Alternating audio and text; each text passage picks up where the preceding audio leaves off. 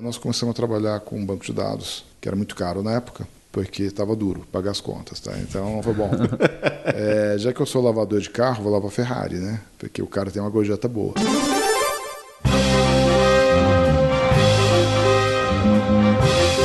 Eu sou Paulo Silveira. Eu sou o Rodrigo Dantas. E esse é o Like a Boss.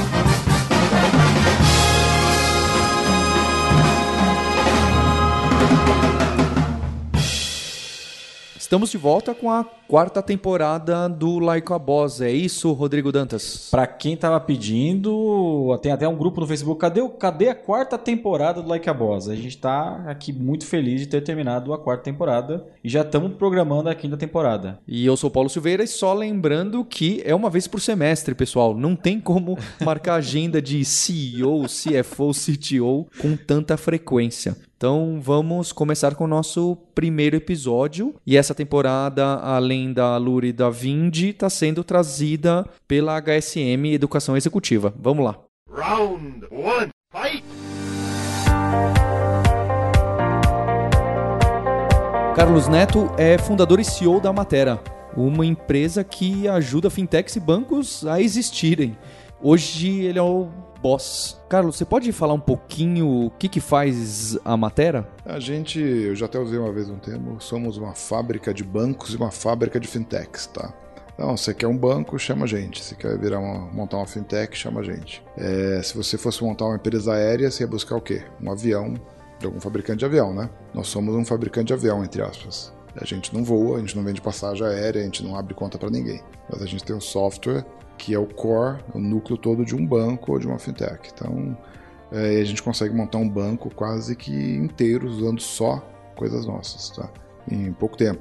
É, o último banco que a gente abriu foi em nove meses do handshake lá do fechamos com você para receber a primeira TED e aplicar o primeiro CDB e registrar o CDB na, na bolsa e tudo mais, tá? Na B3 e tudo certo. Nove meses é mais rápido que eu abrir conta em muito banco.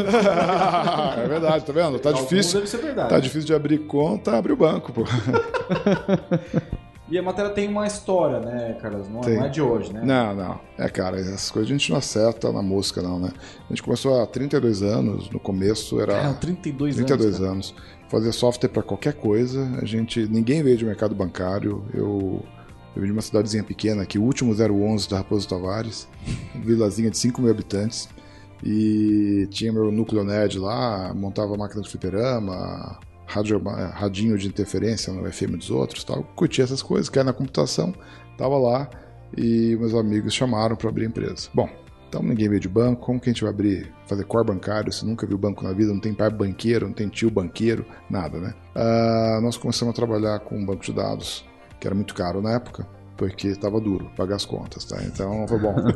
é, já que eu sou lavador de carro, vou lavar Ferrari, né? Porque o cara tem uma gorjeta boa.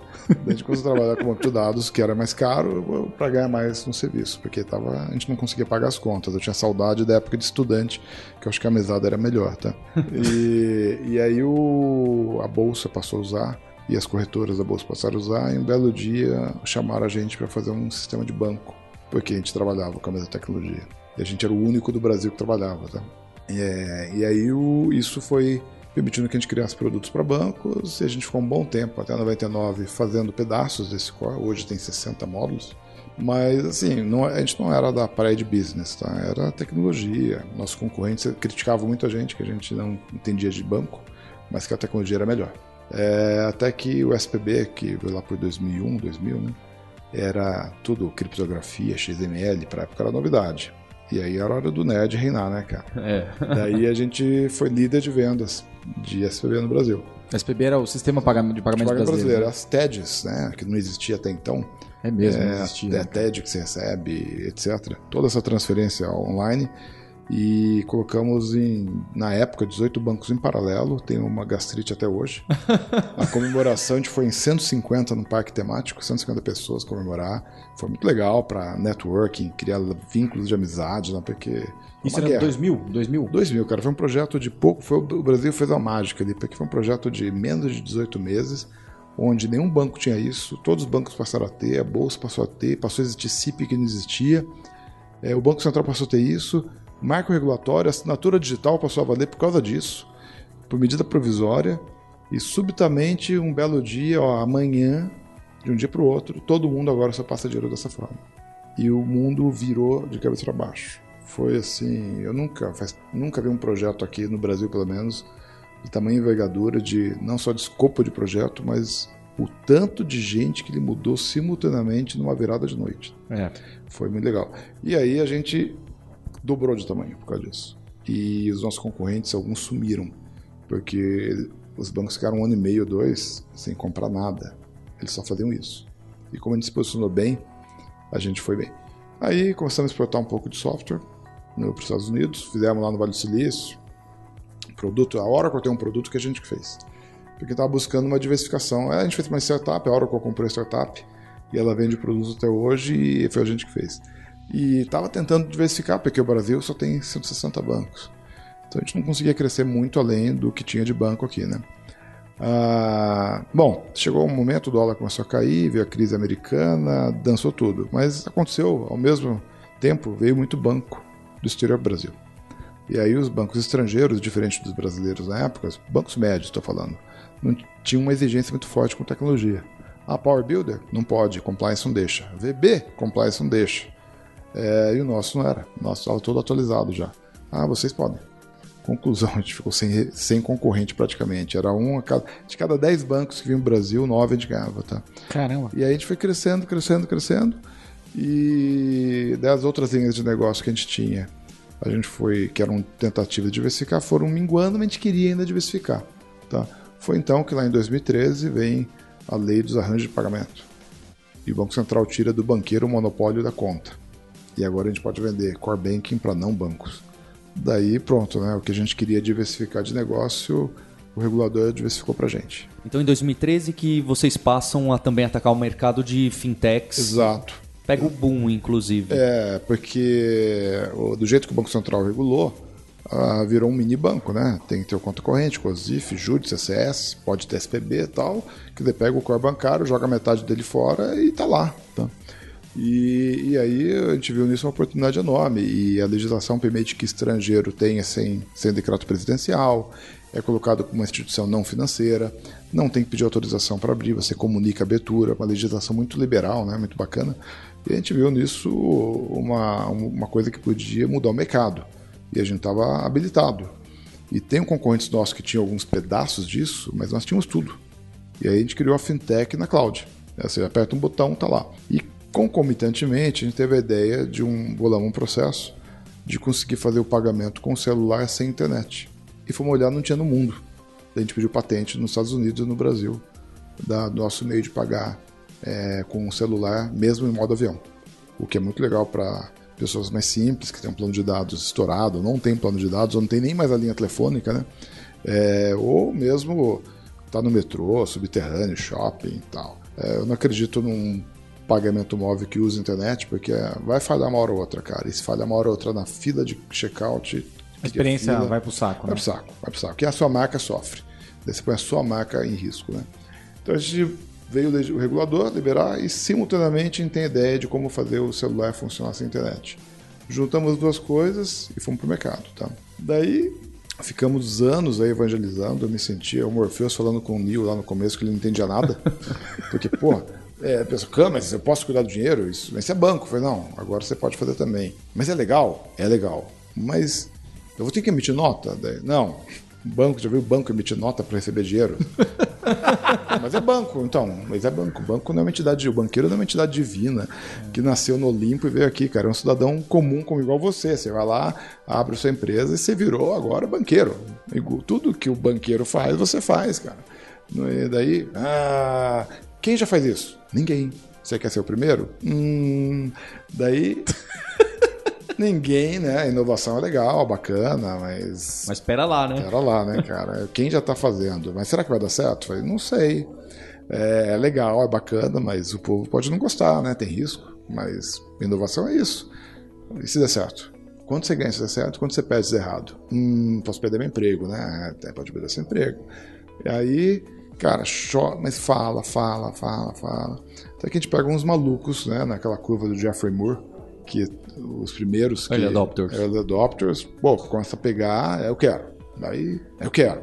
Até que Então, o nosso primeiro cliente foi da Brasil Pré-Pagos, porque o cara era meu amigo, de Unicamp e tal, Paulo. Eu quero. Foi o primeiro, eu quero agora, agora, pode fazer. Daí fica com ele tentando outros, e nada, e nada, e nada. Então, eu chego no presidente de um banco, é, que era cliente nosso, o pessoal ligou, oh, tem um presidente novo aqui, o cara é 220. Vai falar com ele, cuidado, que ele é muito elétrico. Eu cheguei mostrei para ele funcionando, ele, peraí, isso é muito bom para ser verdade? Eu falei, cara, isso não é PowerPoint, tá funcionando ele. É, bom ponto. Uma semana depois, no WhatsApp, fechei no conselho. Uma semana. Não perguntou quem usava. Nem foi, opa, até que enfim achei um cara, né? Daí fomos vendendo mais umas, recentemente pegamos outro, um dos maiores varejistas do Brasil aqui, quero. 40 dias depois, contrato fechado. E, e, aí a nossa tese. E nesse meio do caminho, em abril do ano passado, a Amazon começou a pôr conta corrente no, no site da Amazon, né? é, de conta corrente de banco.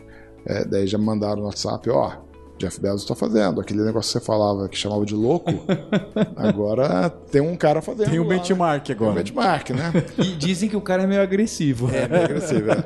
E aí, agora a coisa tá pegando fogo, né? Amadureceu muito. QR Code, a gente usou QR Code no nosso pagamento, podia ter usado qualquer coisa. Porque a gente achou lógico, ah, todo celular tem tela, ah, Bluetooth o pessoal deixa desligado, NFC nem todos têm e tal. Me criticaram, pô, isso é coisa dos anos 90. Tá, não, cara, eu acho que é melhor. Para agora, pelo menos. Daí quando o WeChat aparece com que é, virou moda na China, ó, tamo na moda. Eu falei, cara, eu fiz QR Code quando dava, pegava mal, tá? Não é quando era na moda. Então, e agora tá aí. E então agora está tendo muita gente querendo, o pessoal está começando a perceber o impacto nos negócios. Ainda não é assim a super né, coisa. Então nossa história termina aqui, onde agora a gente está ajudando empresas que não são financeiras a criarem ambientes transacionais para si próprio, tá? E tiveram várias sortes no meio do caminho, né? Não, não vou falar assim, pô, sou foda. Não, cara, eu tive muita sorte, tá? Entrei no curso de computação que não foi o que eu apliquei. É, 15 dias depois eu estava adorando o curso. Daí me chamaram para fundar a matéria porque eu tinha um TK e o tal do Ronaldo tinha um também, tá? E ele que era o cara mais inteligente da turma que abria empresa. Ah, daí você começa a mexer com o banco de dados que a bolsa usa. Ah, e aí vai, tá? O Banco Central pega e libera a conta corrente para todo mundo. um dos fundadores da RAP estava conversando com ele e quando eu falei que o Banco Central liberou, ele tá tranquilo, hein? Foi só falar que a conta corrente estava liberada para todo mundo, ele sacou na hora, né? Tem a ideia do pagamento sem internet na hora H, né? E agora vem o pagamento instantâneo. O pagamento instantâneo vai fazer o quê?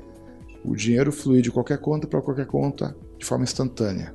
Não importa que conta é essa, se é conta bancária ou não bancária. Ou seja, o ato de mover dinheiro de lá para cá vai virar commodity, adquirente, subadquirente, todas essas coisas. O que, que vai ser legal?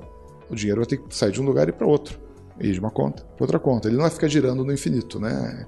Ele, o transporte do dinheiro vai ser uma commodity, mas ele vai ter que parar em algum lugar, tá? É. Então, o pagamento instantâneo também vai ser legal, é, porque ele vai dar mais liquidez para o dinheiro. Daí você tem PSD2 na Europa, já estamos falando com os caras lá, que também vai ligar qualquer banco fora dos card rails, que eles chamam, né? Que são os trilhos dos cartões. É, então você começa a fluir o dinheiro por outras formas. Já está acontecendo na Índia, no UPI, né? Está acontecendo bastante coisa no mercado. E para a gente está bem conveniente tudo isso está acontecendo, que a nossa tecnologia, o mesmo core bancário bom e velho aí que está funcionando, estável, etc., ele cai bem nisso aí, tá? Então a gente não teve que fazer um novo produto. É, foi o bom e velho produto que a gente tinha que resolveu essa parada toda de agora. Ô, ô Carlos, assim, começou em 86 a história da matéria, né? 87, então, é. 87, né? E assim, vocês são uma das poucas empresas que não levam aquela palavra ao, ao, ao vento, transformação digital. Eu uhum. vi que vocês fizeram realmente uma transformação digital nesses últimos anos. Assim, uhum. né? Como é que vocês conseguiram, 30 anos depois, conseguir mudar a cultura? Ah, cara, é... o, o como eu acho que é muita vontade, tá? Assim, porque não é de primeira também, mas se você tem vontade, tem determinação eu tenho essa pegada, tá? Então começa daí, né? Eu é, não quero me acomodar. Eu uso tudo que tem de mais atual para não ficar velho. Eu tenho que estar atualizado. A gente, pelo fato de a gente estar tá vivendo muitos anos, a gente tem que aposentar mais tarde e também tem que parar de, de, aprender mais tarde, tá? Então eu vejo uns caras de 35 anos que já estão enjoados de aprender. Eu falei, cara, muda de profissão, porque o mundo muda muito, né? Ah, então, a primeira vez que eu andei de Uber, eu não precisava andar de Uber. Eu andei porque eu queria experimentar Uber. A primeira vez que andei de Uber Pool lá nos primórdios, eu já rendeu até. É... Fechou outro banco, criou outro banco na conversa com o passageiro. É, é quase. Cara, a gente começou a usar Google Gmail para empresa antes de todo mundo, rendeu até press release, tão novo que era. Nossa. É, rendeu press release, Matera usa Gmail. Hoje, você imaginava isso sair na imprensa? Porque era tão atrás, ah, tem que experimentar, cara. Cloud, a gente quer pro- a- a- falar que cloud é legal, a gente tem que usar. tá? Então, assim, respondendo a sua pergunta, primeiro à vontade, tá? Daí tem um corpo de diretores legais também que quer fazer, e aí, vontade, faz acontecer e tal. A nossa tecnologia, mesmo a mais velha de todas, já tinha APIs, etc. Já tinha uma pegada. O nosso primeiro REST a gente pôs no ar foi quando o Bin Laden explodiu as bombas, as torres, tá? Entrou um sistema em produção no mesmo dia, tinha uma comunicação REST. Que todo mundo olhou, que, que coisa é essa? É, fizeram piadinha, rest in peace e tal. Porque eu não sabia que era. É, então, ah, mas aí precisava é, a revolução, a transformação digital tinha que estar na cultura, né? Mudar o jeito das pessoas pensarem. Era muito mais do que o digital no bit, byte ali, né? Tava ali. É, e aí foi mudar, mudar, e a gente tinha o seguinte: ou a gente fazia ou a gente morria. Porque uma empresa de 32 anos tem uma coisa, cara. É velha. É uma empresa velha. Daí você vai chegar numa. Daí tá agora todo mundo quer banco digital tal. Com quem que você não fala se você quer montar um banco digital? Você não fala com a empresa velha. Tá? Esse era o default. A gente sabe, isso está dado. Quem quer montar banco digital não quer falar com a gente. Nós representamos a velha guarda. Nós somos os caras velhos. Ou a gente aposenta, ou a gente faz a transformação. Era questão de sobrevivência. E aí, tendo isso muito claro, né, levando isso a sério, transforma. É aí o que, que é legal, você faz a transformação digital, daí agora você não é mais o cara velho, você tá com pegada digital, mas você tem um produto maduro, né? Já Então, tomou todas as cabeçadas. É, possíveis, é, né? tá. Então, olha, cara, o conta corrente funciona, fica tranquilo, tem 20 anos. Calcula saldo há 20 anos, os saldos estão dando certo faz tempo, tá? Então, é, mas foi, foi duro, foi difícil. E tentando fechar bons clientes, tinha que fechar negócio com clientes que tinham a pegada digital, que representavam esse é, ser digital, né? Então não adianta a gente colocar um site bonitinho, etc. É, também tem que ter um. Você fechou com algum cliente digital, é, você faz um. A sua presença na feira na SEAB, se é diferente dos outros, você vai lá igual todo mundo, de terno e tal. Então a gente teve que fazer uma série de, uma série de ações para criar a transformação. Legal. E você está colocando aqui, eu acho que também tem um outro desafio, porque vocês poderiam estar muito bem falando, poxa, tá chegando esse negócio de fintech, agora o governo permitiu que todo mundo possa abrir conta, mas eu estou muito bem aqui, obrigado, já estou com os bancos grandes como cliente. Para que que eu vou ficar pegando essas continhas pequenas de startup que estão me pedindo desconto, pelo amor de. Deus e etc.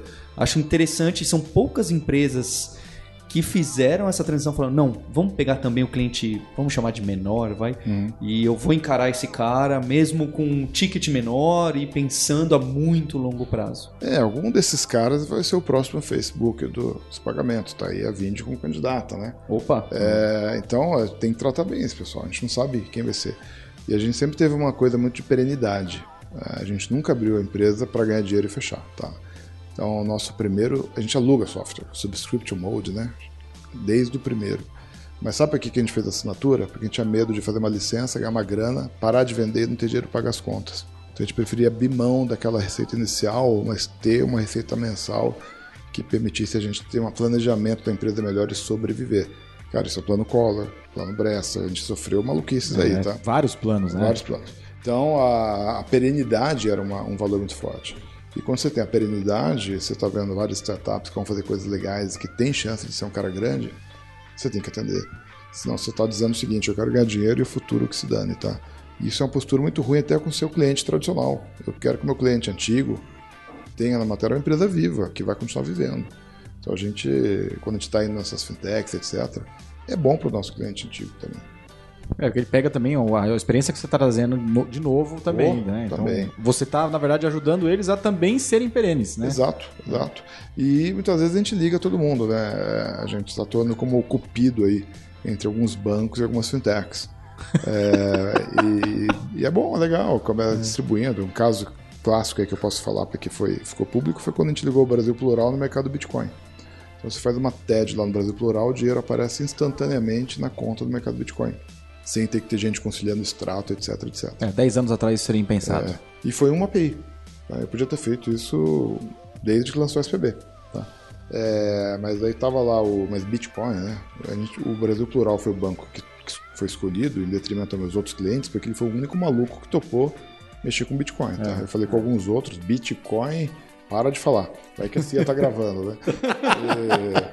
E, e aí o pessoal topou. O mercado Bitcoin estava com um problemão lá de demora de conciliar crédito em conta, etc. Bom, beleza. Colocou um belo caixa. Claro que fizeram algum acordo comercial, né? Não foi soltar uma pay de graça. Tiveram reciprocidades aí, como todo banco faz. Foi ótimo, os dois estão ganhando. Foi um exemplo de uma junção de dois aí, tá? E estamos com vários outros para juntar também. Muito bom. O, o, TK, vou te chamar de TK. Tá, beleza. É... o apelido. A gente, você falou de 30 anos, a gente, como é que cresce uma empresa de 30 anos? Qual que é o tamanho dela hoje? Eu tenho uma curiosidade antes, é naquele dia que saiu o SPB, vocês falaram que dobraram. Que tamanho que vocês tinham naquela época? Ah, que cara, não lembro. A gente estava com 80 pessoas. E foi para 160. Eu acho que a gente tinha uns 7 milhões e meio de faturamento. Não, foi de um dia para o outro. Tá? Sim, sim, sim, Quando mas o no projeto período. pegou, depois a gente foi perto de 15. Tá? Dois, três anos depois. Eu lembro que tinha um concorrente nosso que faturavam 15, na época 15 era top, né? E a gente faturava 7,5 e no fim eles estavam faturando 7,5, porque eles não fizeram. Um faliu, um sumiu, tá? Dois sumiram. E então foi muito, foi legal pra gente. Foi o primeiro baque que a gente teve positivo aí de crescimento. E qual que é o tamanho da, da matéria hoje? Hoje a gente tá com 100 milhões de faturamento. Quando a gente falava lá nos 15 que a gente ia chegar em 100, todo mundo chamava a gente de maluco e tal, mas vamos acompanhando ano a ano, né? Meta de crescimento, crescimento sustentável. É, e fomos, chegamos aqui no 100, tá? Vocês são em quantos colaboradores, Carlos? Hoje são 500 colaboradores. Isso obviamente envolve aprendizados também, né? O jeito que se lida com 100 é de um jeito, para lidar com 500 é outro jeito. É, então, menos gestão micro, né? mais gestão macro, delegar, etc. Várias coisas.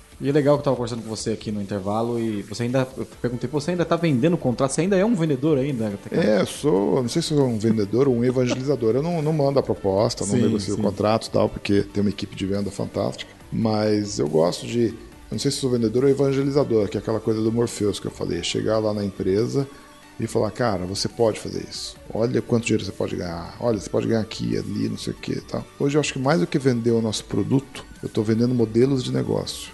Porque eh, meu amigo falava, um outro amigo quando você compra uma passagem de avião, você não compra passagem de avião, você compra um voo, você compra uma experiência, você vai para aquele país lá, vai fazer alguma coisa legal e é isso que você vai guardar foto e vai memorizar.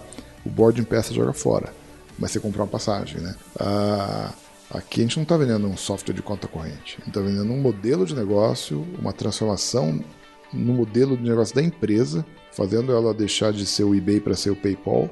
É, e a gente tem que explicar o que, que é isso, porque ninguém está fazendo RFP disso pra gente, tá? É verdade. A gente tem que chegar, cara, você pode fazer isso, é esse modelo de negócio tal. É legal, não é legal? Daí a gente chama, tem amigos, a gente conversa com os principais advogados do setor, empresa de consultoria, daí põe o pessoal lá para conversar, fala, vai fazer reunião com o Banco Central, cara. Eles te atendem. São funcionários públicos, você paga imposto, eles são super abertos, vai lá conversar com eles. É, você vai ver que tudo isso é legal, daí vamos fazer. E quando a gente pega um varejista ou um grande distribuidor, uma grande indústria que tem percebe que isso é possível, aí ela vai comprar o software de quem levou a ideia. Ela não vai começar a fazer mais RFP, porque ela, ela, pare, ela pega assim, parece que é legal. É, eu entendi 80%, 60%. Estava contratado o fornecedor que entendeu 100 aí, né? Que eu não entendi tudo. Porque, é, então, é porque não é só software. A é. gente vendeu também a ideia, tá? Legal. E isso tá. Eu trazer um pouquinho para mim para cá. Tava uma call com a empresa da Inglaterra. O cara, que? Mesmo papo. Não tinha pensado nisso. Falei, cara, você vai ter PSD2 agora. Tal, você tem caixa registradora. Você pega a transação. É. Pega a transação e já mande pro banco direto. E o cara, é, tem que ver, esse é meu foco. Vê, ó, o TD Bank lá nos Estados Unidos está dando caixa registradora para quem abre conta no banco. É melhor você dar conta para quem tem sua caixa. Porque ou você faz isso ou ele faz, cara. Do outro lado. É. Então a, guerra, a convergência aí, né, do, da conta, do PDV, do POS lá, tá. Ela tá acontecendo. Tá né? acontecendo. Pô, eu, eu tava em Nova York na NRF falando com vários fabricantes de caixa eletrônica, os maiores do mundo. Caixa eletrônica não, caixa registradora. PDV, né? O nosso PDV aqui. Os caras dando cartão, conversando. Todo mundo tá meio assim, fabricante de maquininha. Falei com os tops, marcaram reunião, queriam falar tal. É, porque eles estão vendo que o mundo está mudando, eles têm que se adaptar. Não, alguns não querem morrer também. É. Alguns estão conversando com a gente para ver como que eles jogam nesse novo modelo e tal. Daí eu fui no show com a minha filha e esperando a banda aparecer lá, vendo e-mail, propaganda do TD Bank, caixa registradora grátis. Eu falei, coincidência não acontece, né? Você tá no meio da feira, vê uma propaganda disso. Ah, no dia seguinte, fala, recebi ontem. Chegar pros caras aqui, ó. Olha o que você vende. Estão dando de graça. Você abrir a conta naquele banco, tá vendo? É, e aí rola parceria de banco com fabricante de caixa. Bancos que não são bancos de varejo, são bancos que têm grana e tal, mas são bancos de atacado. Eu falo, opa, é a hora de eu não ter mais o banco de varejo como distribuidor do meu produto. Que meu produto é distribuído pelo meu concorrente, que ele também é banco. Agora, se meu produto financeiro é distribuído por um varejista, ele não é meu concorrente. Ele é meu parceiro. Então você começa, a gente começa a criar alianças entre varejistas e, e grandes bancos de atacado, tá? Que é onde são os nossos principais clientes. É o outro lado que a gente entra como cupido. Então, fala, a gente não está vendendo um produto, é um modelo de negócio, é um ecossistema, são parcerias e é isso que a gente está fazendo. Round two, fight!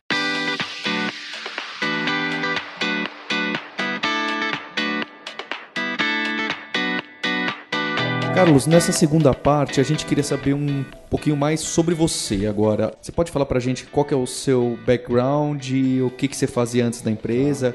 Você citou que você estudou em Campinas, o que, que você estudou? É, eu fiz computação lá na Unicamp, chamava Ciência da Computação na época. É, foi um acidente, eu prestei para engenharia. É, a computação era a minha quinta opção na FUVEST, foi o último ano, acho que teve FUVEST lá. Eu não sabia que era computação. E passei em física, que era a segunda opção. Aí os caras me chamaram lá, você tem certeza? Computação é mais difícil, você colocou em quinta opção, acho que você não sabe, né? Eu falei, não, não sabia mesmo. Ah, vou testar, tanto faz, eu não quero nada disso. Vou fazer engenharia no ano que vem e daí eu entro. 15 dias depois eu não, não queria saber de mais nada. Era, era o curso do meu sonho, né, cara? Assim, ninguém acredita do jeito que eu gosto de computação falar que eu entrei por acidente na minha quinta opção. E aí, ali eu fui me dando bem, conversando, fazendo amizades e, e tinha, tinha um ambiente muito rico. Formando, a gente abriu a empresa já na faculdade. Quinto ano de faculdade, já estava com o CNPJ aberto. E aí, vai fazer o quê? Software. Software para quê? Quem pedir software a gente faz, cara. Era software da, da empresa de, de farmácia de manipulação, clube. Cara, tipo assim, eu preciso pagar minhas contas, tem trabalho, eu faço fazer o que eu queria. Daí não dava pra pagar conta nenhuma, né? Não existia isso, não existia WeWork, não tinha incubadora, não tinha cria. Cara, não tinha nada. Tinha o pai de um dos sócios que sabia abrir, abrir banco lá em nota fiscal e a gente ralando, né? Então nossa escola foi muito dura. Cinco anos sem crescer nada, só suando a camisa, aprendendo da forma mais estúpida possível, da forma mais burra possível. E aí a, a gente ficou realmente enjoado de não, não conseguirem pagar as próprias contas e começamos a trabalhar com softwares caros. Então tinha um banco de dados era muito caro e um dos sócios fundadores tinha feito Stanford e falou: oh, lá nos Estados Unidos esse banco de dados está indo bem, vamos trabalhar com ele.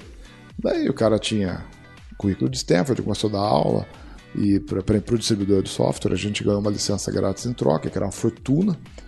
E aí começou a mexer com esse negócio. Três anos fazendo apresentação, ninguém entendia nada.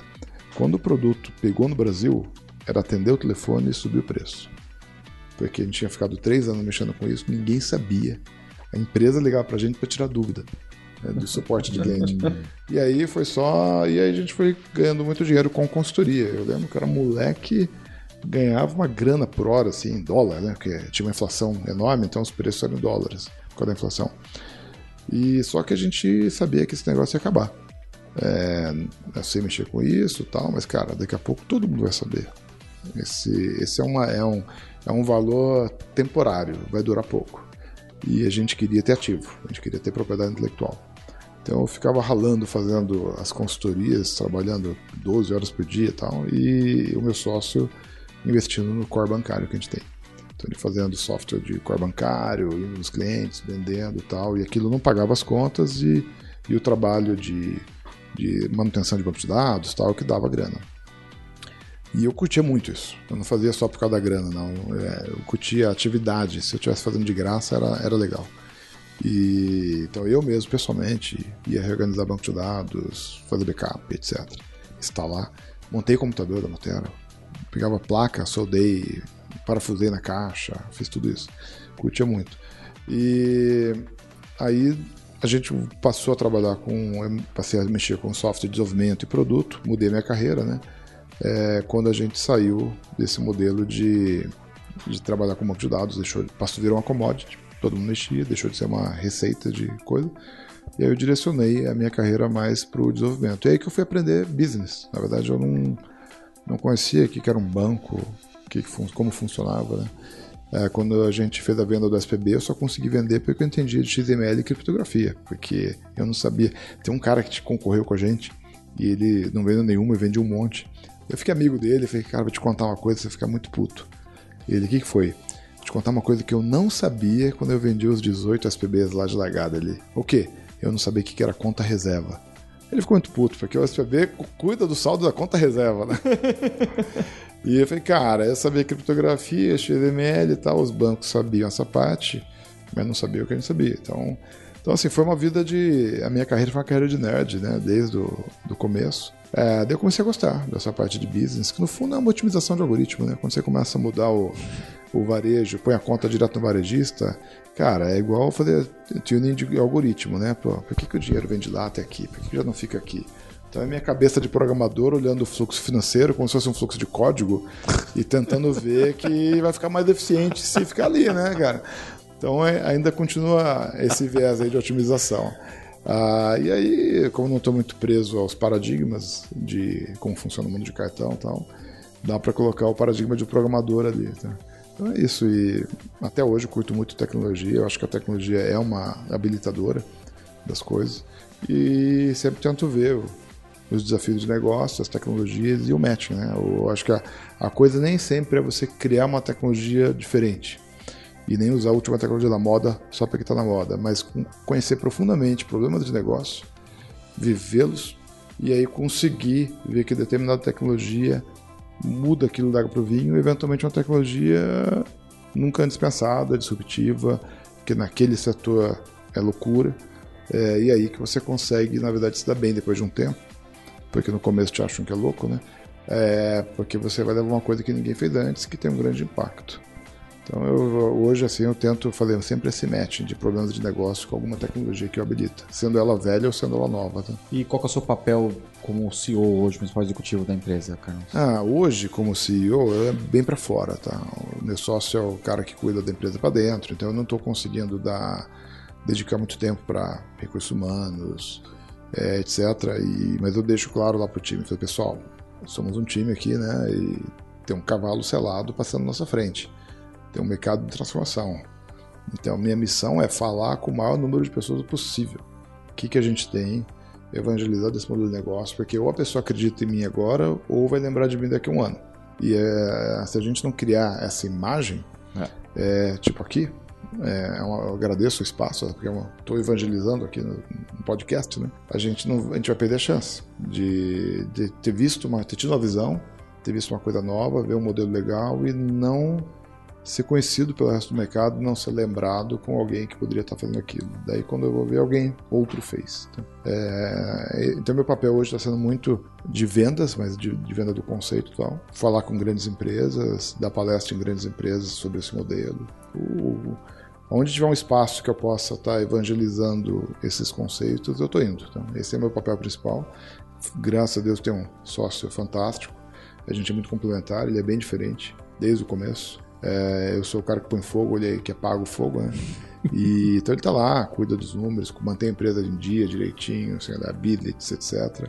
É, tem um corpo de funcionários fantástico. Nós já tiramos férias simultaneamente, eu e meu sócio, algumas vezes. Então, nossos gerentes, nossos diretores, tudo é um pessoal assim, que a gente confia muito. É, e é o que a gente tem que manter, manter o time realmente coeso, orgulhoso de trabalhar na empresa, defendendo a empresa muito além do que o salário, com, sentindo que eles estão fazendo algo diferente. É, então eu compartilho muito o que nós estamos fazendo no mercado para eles sentirem orgulho do que eles estão fazendo. Né?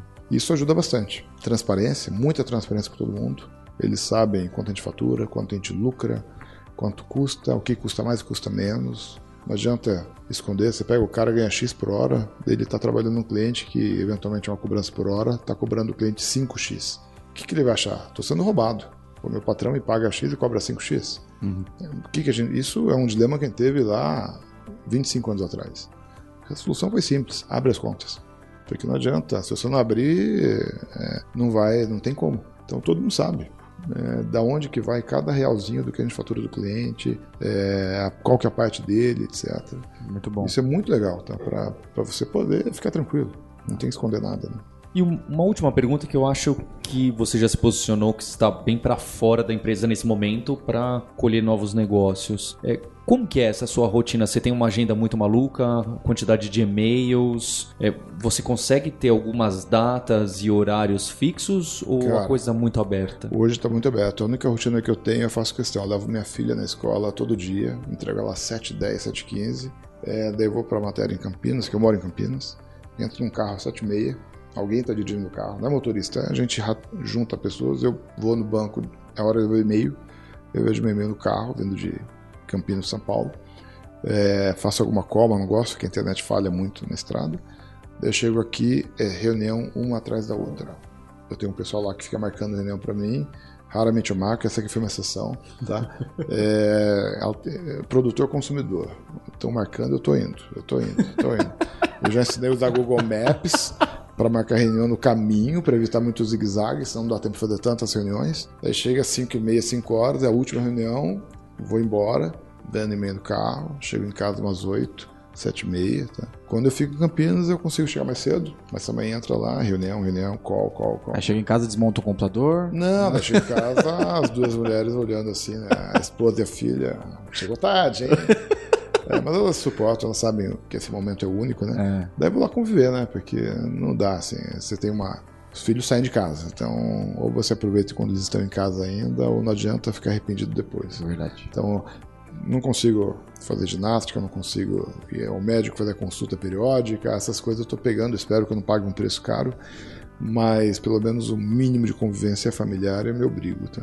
Senão eu dormia aqui, era mais prático, por que, que eu vou e volto? Né? É, verdade, verdade, verdade. Carlos, obrigado pela conversa. Que que é foi, isso? foi muito, bacana. Muito bom, Carlão. O que, que é isso? Espero que eu não tenha feito muito jabá. jabá. De maneira alguma. Não, Podia fazer mais. É porque eu tô tão entusiasmado com as coisas que eu faço que eu acabo virando um vendedor aqui onde não era para vender nada. Não, tá? foi ótimo. Mas é que eu acredito, eu tô tão animado, é, é difícil segurar e, e contar. Não foi com o espírito de usar o canal para vender, não, tá? Você pode até deixar o recado. Quem quiser abrir um banco é só entrar em contato. Isso, quem quiser abrir um banco, é só entrar em contato, tá? A gente abrimos um banco rapidinho para você.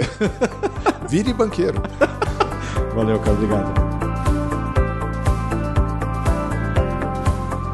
Dantas, fiquei bem impressionado que exista uma empresa tão grande que ajuda outras empresas a criarem bancos e fintechs. Uma fintech que cria fintech de verdade. Mais do que isso, imagina um CNPJ de 32 anos, cara. Que história, né? Acho que ele conseguiu trazer uma história bem legal aqui de transformação mesmo, né? Uma coisa que, você, que, que ele falou pra gente aqui, que ele adota como uma cultura lá, ele, ele tem muita contratação de gente de tecnologia.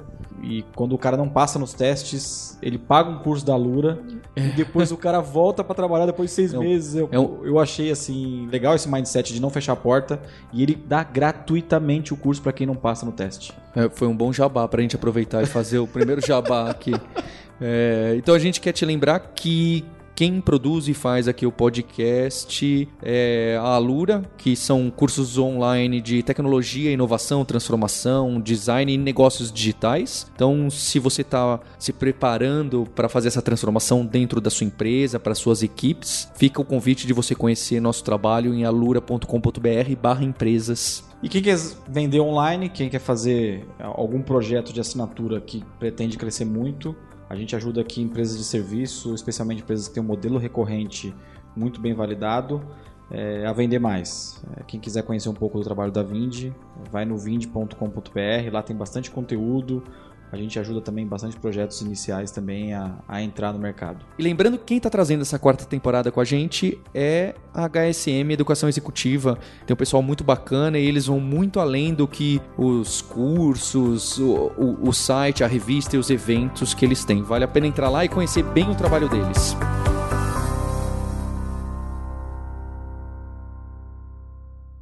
You win! Este podcast foi editado por Radiofobia, podcast e multimídia.